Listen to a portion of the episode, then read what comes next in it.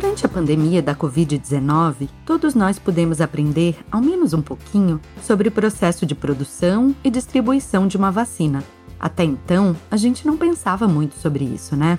Muitos de nós também nunca tinham estado tão ligados no calendário de vacinação como nos últimos dois anos.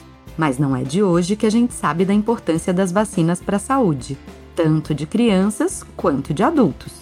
Por um bom tempo, a gente se preocupou bastante em não perder a data de tomar a vacina contra o novo coronavírus.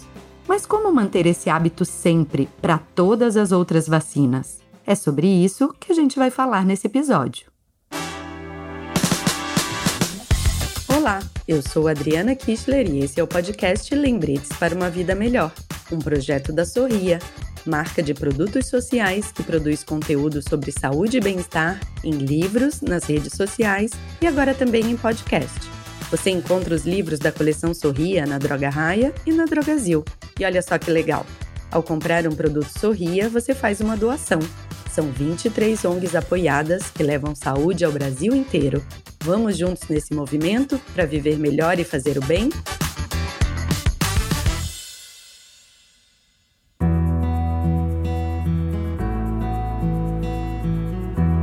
Segundo a Organização Mundial da Saúde, as vacinas salvam 4 vidas por minuto, ou de 2 a 3 milhões de pessoas por ano.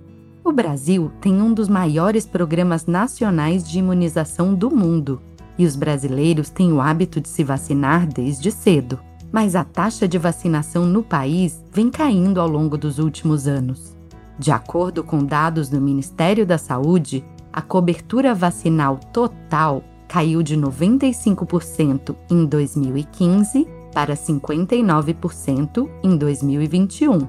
Isso é bem preocupante, porque pode levar à volta de doenças que já estavam praticamente erradicadas por aqui.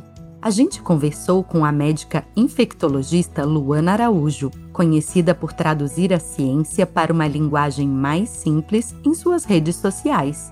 Ela falou sobre a importância de manter a carteirinha de vacinação atualizada e também deu dicas de como fazer isso.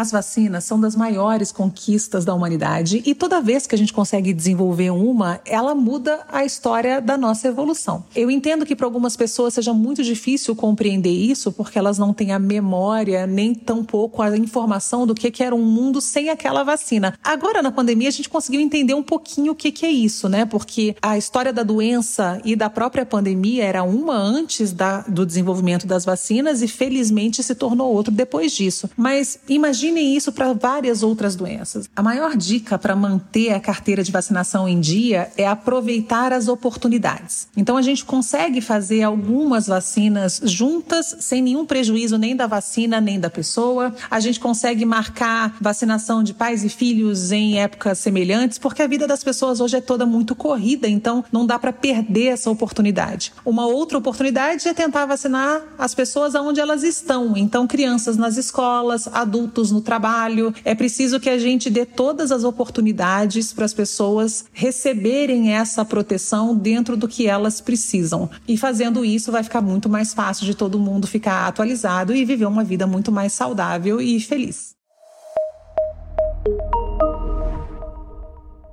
A advogada Ana Figueiredo, de São Paulo, tem 31 anos e é mãe do Eduardo, que vai completar dois. Durante a pandemia da Covid-19, ela conseguiu mobilizar diversas outras mães, por meio de grupos de WhatsApp e pela sua própria página no Instagram, para aproveitar as doses de vacina que sobravam no fim do dia nos postos de saúde, a chamada XEPA. Ela defende que, além de cobrar que a administração pública faça a sua parte, cada um também pode e deve criar seus próprios métodos de incentivo e apoiar a sua comunidade para garantir a vacinação de mais e mais pessoas. Para mim, a vacinação não é objeto de discussão, é algo essencial, algo que já está posto. Precisa vacinar e ponto. Eu costumo seguir as páginas oficiais do Ministério da Saúde e principalmente da Secretaria de Saúde da minha cidade, porque lá a gente recebe uma série de informações sobre as datas, as campanhas que estão sendo feitas, e também acho que a gente tem que pensar o quanto a gente pode ajudar alguém.